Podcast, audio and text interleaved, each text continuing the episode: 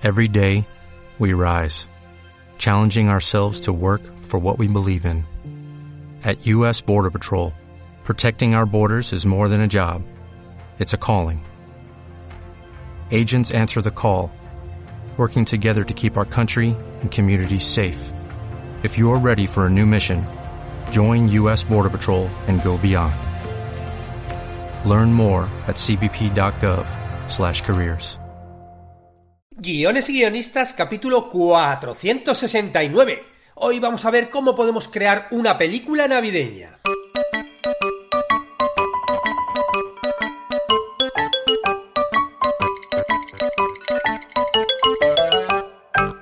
Buenos días a todos, bienvenidos a Guiones y Guionistas, el podcast con el que todos podemos aprender a hacer guiones y en el que el guionista es el rey y la guionista la reina.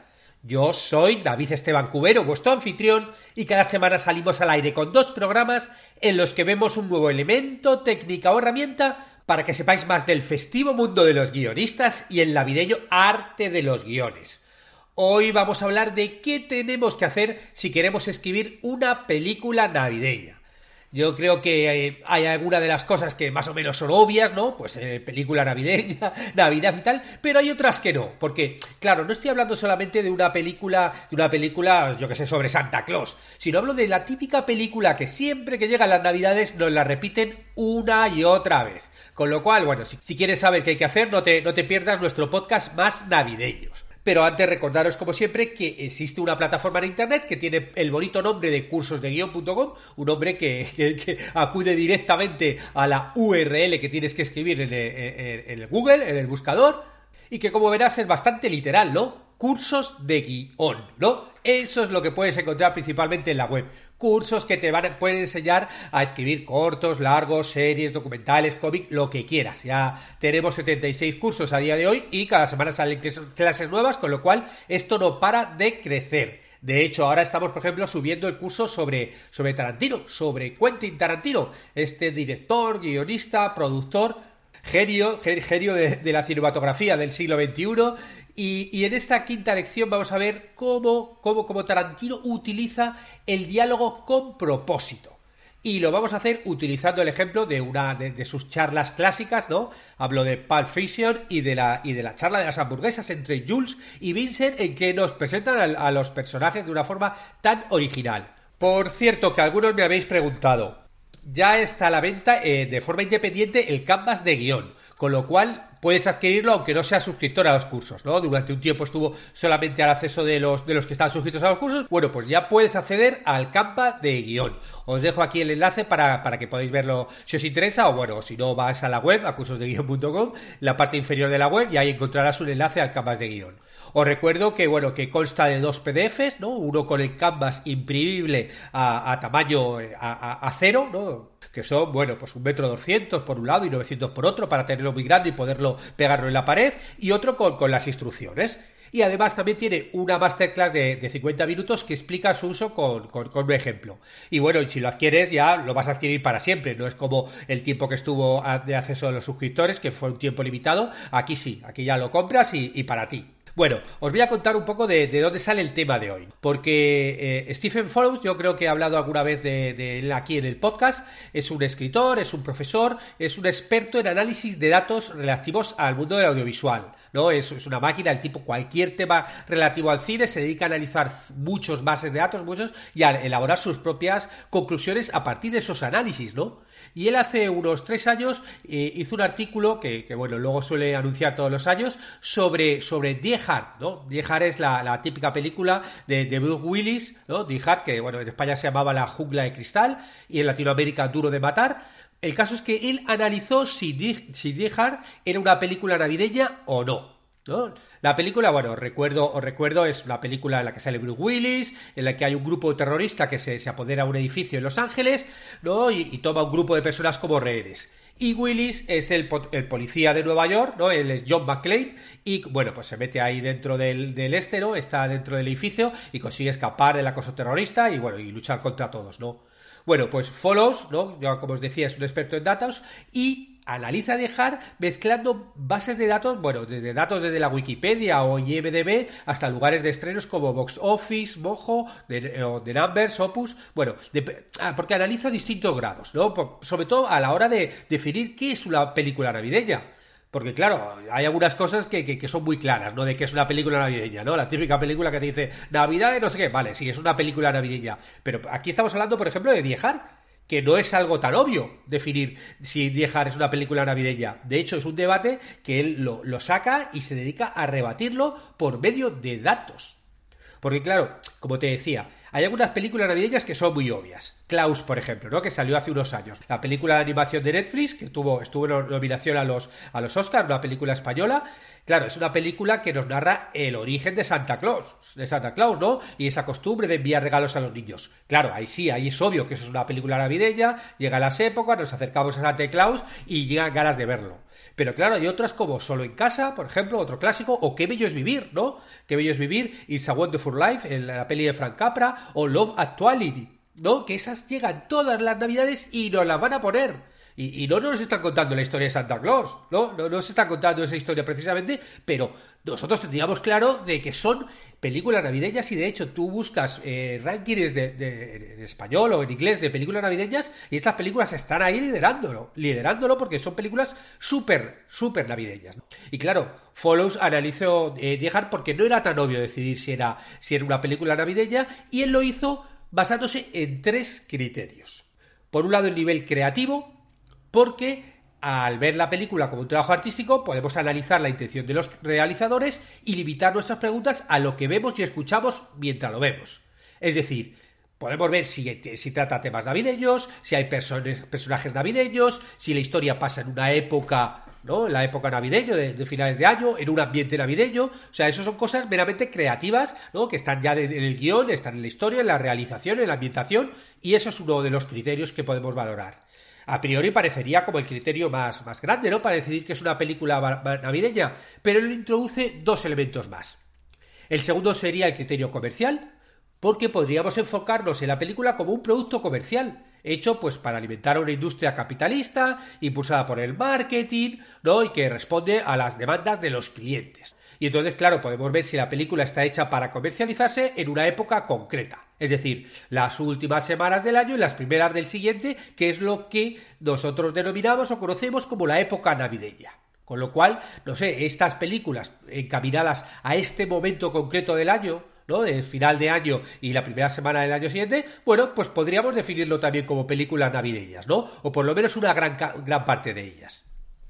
Y el tercer eh, punto de vista, el eh, la tercera perspectiva con la que podemos analizar este concepto de película navideña es dejando de lado lo que es hay dentro de la dentro de la película, la trama, ¿no? Y nos centramos un poco a lo que sería un concepto más grande, más amplio de la historia de la película. Esto significa considerar que qué significa una película para la gente cómo se le considera y cómo encaja en el discurso más amplio del cine y de la cultura en general, ¿no? ¿No? Decir, vale, solo en casa es una película navideña, ¿no? Bueno, pues es una película que, pues, pues que que está en todas las listas de, de, de, películas navideñas, ¿no? Aunque no sea ese su objetivo original. Y claro, ahí lo que hizo Follows es recopilar datos de cada una de estas perspectivas para descubrir sobre la esencia de la Navidad de, de, de ¿no? De la jungla de cristal. Y ahora nos vamos a ver estas tres características, esas tres perspectivas de película navideña. Vamos a analizarlas un poquito más, un poquito más, por si acaso nosotros queremos hacer una película navideña algún día. Eh, la primera son las características, las creativas. La primera son las características creativas, que está de una forma un poco más obvia, en la perspectiva más controlable por, por los guionistas, y es donde más podemos influenciar porque ese es nuestro ámbito, el ámbito creativo. Nosotros somos los que creamos la historia, los personajes, los que decidimos, eh, pues eso, que, pasen ciertas cosas en la trama de nuestra historia, con lo cual todo eso lo podemos hacer relativo al mundo de la Navidad. Es decir, nosotros podemos crear historias que giren en un entorno eh, navideño, en, ¿no? en un entorno, por ejemplo, de un personaje navideño, como el ejemplo que os puse de Klaus, o otros, por ejemplo, como el Grinch ¿no? La, la, versión de Jim Carrey del simpático duende que quiere robar la Navidad, ¿no? Bueno, pues aquí, claro, la trama va sobre un duende que quiere robar la Navidad, con lo cual, obviamente, toda la historia va a girar sobre la Navidad. O, por ejemplo, Elf, ¿no? La, película que, que, protagoniza Will Ferrell. Will Ferrell, que hace de un huérfano criado por Papá Noel y sus elfos en el Polo Norte, que viaja a la ciudad de Nueva York para, para buscar a su, a su padre biológico. Claro, aquí el protagonista es un elfo que, vive entre, entre, entre, los elfos y, Papá Noel, ¿no? Obviamente también nos estamos acercando a una temática navideña a través de los personajes, ¿no? Y, la trama. O, por ejemplo, la película de Tim Burton, Pesadilla antes de Navidad. Que hay, claro, esto es como, bueno, la, imaginación de Tim Burton, Tim Burton obviamente es, es, muy amplia y claro, aquí nos está contando una historia eh, que es la historia de Jack eh, Shackleton, ¿no? que vive, eh, tiene la casa de, Hollywood Town, en el mundo este de Halloween y todo esto, y bueno, pues viaja desde este universo de, Halloween a Ciudad de Navidad, ¿no? Que es otro mundo y todo este mundo, eh, pues eso, ambientado en el, tema de la, de la Navidad, ¿no? Aunque que tenga personajes de ambientación navideña no implica que nuestra película sea película navideña o, se encontraría en esta, en esta, en esta tipología, ¿no? Porque hay películas que, por ejemplo, una película de, de, que habita en el mundo navideño, pero, pero de terror, ¿no? Hay una película, por ejemplo, que se llama Noche Silenciosa, Noche de Muerte, se tradujo en España, que es una película de terror, que hace todo lo posible para manchar todo lo bueno de la Navidad. O sea, es a lo bestia, es un slasher de, matar gente. De hecho, fue hasta prohibida en los cines de Estados Unidos. Claro, es una película que trata de un psicópata que comienza una ola de asesinatos disfrazado de Papá Noel. ¿Y por qué lo hace? Porque, bueno, trabaja en unos grandes almacenes, es forzado a convertirse en, Papá Noel, ¿no? Allí en la tienda de juguetes donde, donde trabaja y, bueno, pues se le va la olla y se dedica a matar gente disfrazada de Papá Noel. Pero claro, eso yo no lo diría que es la típica película navideña, ¿no? Que nos van a poner todas las navidades para que veamos con nuestros hijos, ¿no? Una película que hasta fue prohibida en los cines de Estados Unidos. O sea, que el mero hecho de que aparezcan personajes de Navidad no quiere decir que no lo convierte en película navideña. Luego también son clásicas las películas históricas que hacen referencia a los personajes bíblicos que tienen que ver con, con los hechos que hay en torno a la Navidad, ¿no? Que es sobre todo, por ejemplo, el, nacimiento de Jesucristo, ¿no? El tipificado como el 25 de diciembre, aunque bueno, si analizas un poquito e investigas, eh, esa fecha es bastante convencional en cuanto que es una convención que se decidió esa fecha, pero vamos, no, no sé si es muy, muy realista comparado con lo que pasó realmente. Y luego también, por ejemplo, la llegada de los Reyes Magos, ¿no? Todo esto forma parte de la Navidad, ¿no? Desde el 25 hasta el 6 de enero que van los Reyes Magos y que, claro, fueron por el tema del nacimiento, todo eso va dentro de este universo navideño. Y te hablo de películas como, por ejemplo, La historia más grande jamás contada, ¿no? Ya de los, de los años 60, Natividad, esta película más, más cercana, o El Mesías, o hay una miniserie, ¿no? Que se llama María de Nazaret, que también centrada en el mundo de la Biblia, digo, de la Biblia de, la Virgen María, ¿no? Y, y, del nacimiento de Jesús.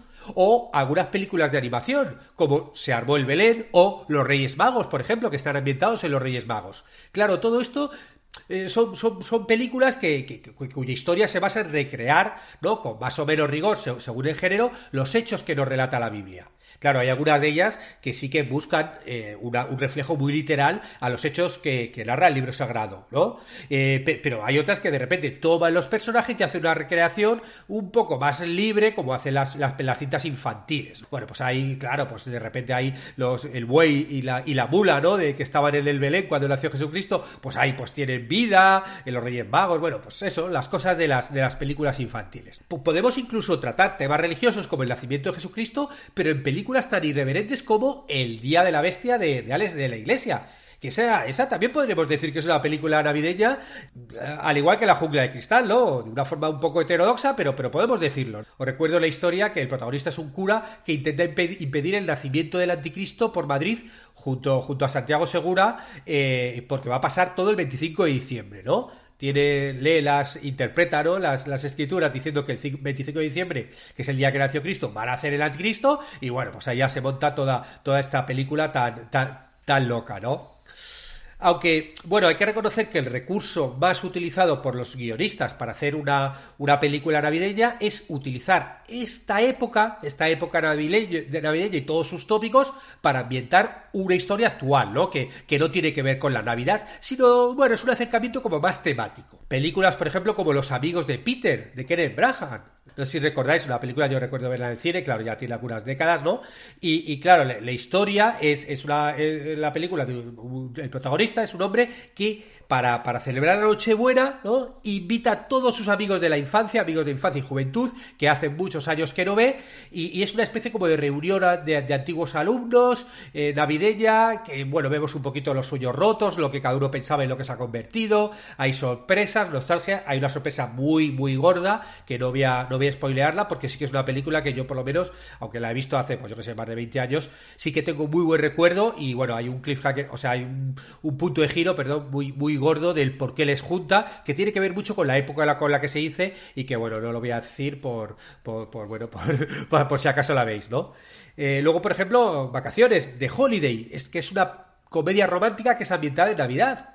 Recuerdo que va, son dos mujeres, una de Londres, otra de Los Ángeles, que, bueno, tienen como una especie de desilusiones románticas eh, de, forma simultánea y intercambian los apartamentos durante las vacaciones navideñas, ¿no? Como, bueno, y se dejan, bueno, y se dedican a encontrar otros nuevos hombres con los que dejarse llevar cada una en el lugar del intercambio, ¿no? Pues la de Londres se va a Los Ángeles, la de Los Ángeles a Londres y a cada una, bueno, pues le van a pasar aventuras en estas fechas navideñas aunque hay que reconocer una de las películas navideñas más vistas, más habladas y que nos repiten todos, todos los años en, estas últimas décadas es Love Actually. ¿no? Love Actually, la, la, comedia romántica escrita y dirigida por Richard Curtis, ¿no? Richard Curtis es gran guionista ¿no? inglés ¿no? de películas tan míticas como Cuatro bodas y un, y un funeral, ¿no? una película deliciosa. Bueno, pues Love Actuality eh, eh, es, una, película multinarrativa, ¿no? Que tiene como varias tramas que se desarrollan de, forma paralela, que son varias parejas que, que, que, bueno, hacen su vida en Londres y que se entrecruzan poco antes de la fiesta de Navidad, ¿no? Con resultados, pues, románticos, divertidos, agridulces, tienen un poquito de todo, ¿no? Como intentó hablar de todos los temas típicos navideños, ¿no? Cada uno en una trama distinta con personajes distintos. Pero este fenómeno de utilizar estas fechas tan señaladas para mostrar un poquito eh, la situación y el contraste de situaciones, ¿no? Eh, eso no es nuevo en España. O sea, en España uno de los clásicos que tenemos en el cine, una película de, Berlanga, es Plácido. Plácido, os recuerdo el argumento de esta película que, bueno, pues ya tiene, no sé, eh, tendrá 60 años o así, ¿no? Es, es, una, en una pequeña ciudad de provincias a unas señoras burguesas con mucho tiempo libre se les ocurre la idea de organizar una campaña navideña con este lema. Siente a un pobre a su mesa. Y es así literal el lema, ¿no? Tenía que, bueno, pues salir a la calle, buscar pobres y llevarlos ahí a cenar con, en esa cena navideña, ¿no? Del 24, bueno, pues meter ahí al pobre a que cene con ellos. Y bueno, es una película maravillosa, ácida, es cáustica, es súper cañera, bueno, como, como, todo el cine de Berlanga.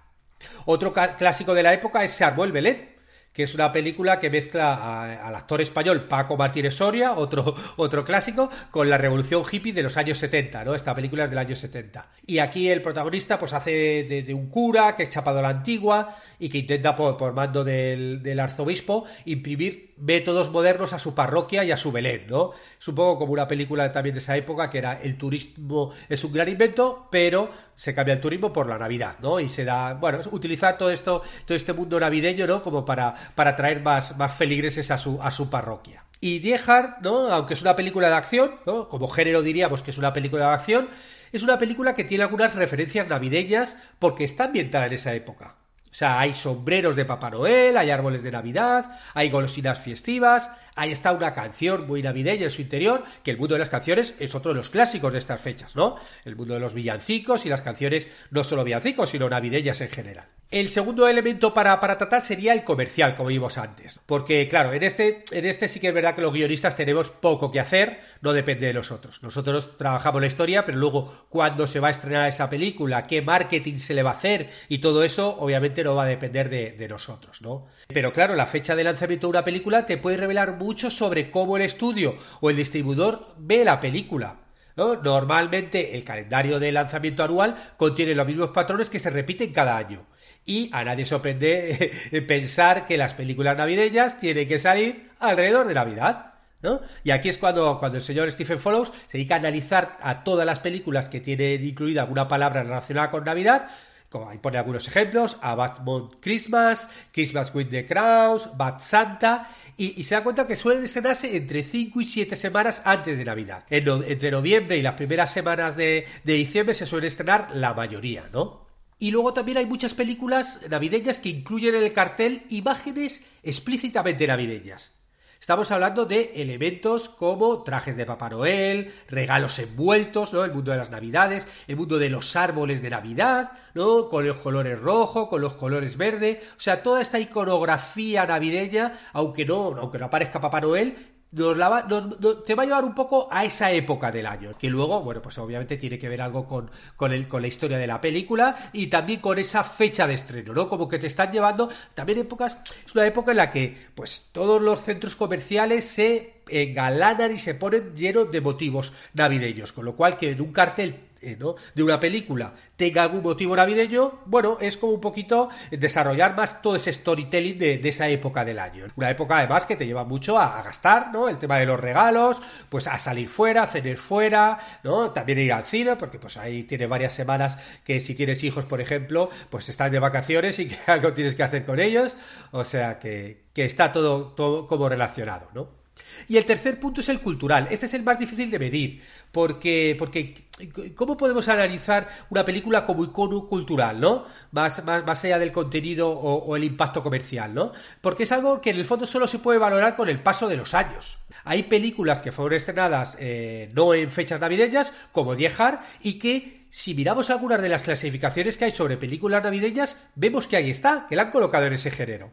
Hay, y, las películas, por ejemplo, si, si vemos todos estos, estos rankings de películas navideñas más valoradas, unas de las más valoradas son películas como, por ejemplo, Solo en casa, ¿no? La, la, peli de Macaulay Culkin, que, que, bueno, pues que tiene que luchar contra un par de torpes ladrones en la época de Navidad, él se queda solo en casa, ¿no? Esta película que, que, escribió, que, hicieron Chris Columbus y el guionista John Hughes, ¿no? Pues él se queda solo en su casa, intenta robar la casa y él se dedica a defender la casa, solo en casa. Esta es una película, vamos, que todas las Navidades también aparece, ¿no? Aparece y bueno, la película, bueno, yo creo que uno de los mayores clásicos navideños de toda la vida es, es, es la película que os dije al principio, que Bellos Vivir, se llama en España, It's a Wonderful Life de Frank Capra. Que bueno, si, si, si el hombre no suena, seguro que os cuento la historia y habéis visto alguna de las navidades. El protagonista es James Stewart, que es el Josh Barley, eh, Josh y que, y que es un hombre que ha renunciado continuamente a todos sus sueños debido a su sentido de la responsabilidad, ¿no? Su generosidad y su altruismo. Y tiene el propósito de suicidarse en Nochebuena. Pero de repente aparece un ángel de la guarda, Clarence O'Body, y le muestra a George cuántas vidas ha afectado en su ayuda. Con, su ayuda y por su vida y cómo sería la vida de su pueblo sin él y, cómo realmente nunca hubiera asistido, ¿no? Claro, todo esto te viene obviamente del cuento de, Navidad de Dickens a través de un cuento interior. Bueno, obviamente hay muchísimas referentes, por el cuento de Dickens hay muchas películas también que se han basado en ello, en este, en este ambiente navideño, ¿no? Y claro, porque otra de las cosas que, que, hay películas que a lo mejor no están relacionadas directamente con Navidad, pero que se convierten en películas navideñas, es que hablan de temas de esa época, ¿no? El tema de la familia. La gente, pues nos juntamos, ¿no? Se junta la gente en familia para verse, ¿no? Obviamente cada uno dependiendo de su cultura y su lugar, pero, pero suele, suele hacerse. Y, y, claro, también se ve la soledad, ¿no? Pues, se ve la soledad de pues, la gente que se junta, que no se junta, por eso precisamente, ¿no? En solo en casa vemos la defensa del hogar, ¿no? El tema del hogar. Y claro, todo, todo esto te hace como que una película se pueda, se pueda convertir en una película navideña, aunque a priori no pueda, no pueda serlo. Yo, por ejemplo, tengo uno de mis sueños que es que Explota, Explota se convierta en una película navideña y que la emitan todos los años en Navidad, ¿no? Y claro, dentro de Explota, Explota hay un momento que es un momento cumbre en la película que se centra en, algo que es muy típico navideño que, eh, en España, que es el programa de, de Nochevieja programa de Nochevieja, vamos, yo recuerdo de pequeño, todos los años a la televisión española hacía el típico programa con canciones, con, actuaciones de humor, con presentaciones, navideño, que era un clásico de las navidades. Bueno, pues Explota, Explota tiene una de sus escenas más, más potentes ahí, en la celebración de, de este programa navideño, en la grabación de este programa navideño. Bueno, pues si Televisión Española, que es la que tiene los derechos, emite eh, esta, esta, esta película, que es película musical, muy alegre, con lo cual podría encajar también en, esta, en estas fechas, en Navidad, pues a lo mejor de repente funciona y se dedica a emitirla todos los años y ese sueño mío se cumple y explota, explota, se convierte en una película navideña y yo, bueno, pues al ser uno de los guionistas y tener parte de los derechos de, autor, eso implicaría que todos los años pues me, caería un regalito navideño, ¿no? no instantáneamente, o sea, muchos meses después, pero bueno, se explotarían los derechos por su emisión y bueno, pues tendría de repente ahí un pequeño regalito. Bueno, con este deseo navideño personal, terminamos el, el podcast de hoy, el que hemos hablado de cómo podemos crear una película navideña. No sin antes agradeceros, ¿no? Estamos en épocas también de agradecimiento a todos los que os suscribís a los cursos de guion, contratáis las consultorías y mentorías, contratáis los, planes, eh, pilláis el libro de ser guionista, los canvas, porque bueno, con todo este tipo de acciones ayudáis a que podamos salir todos los martes y jueves aquí al aire con nuevas técnicas, estrategias de análisis, para que aprendamos entre todos a ser mejores guionistas. Hasta pronto.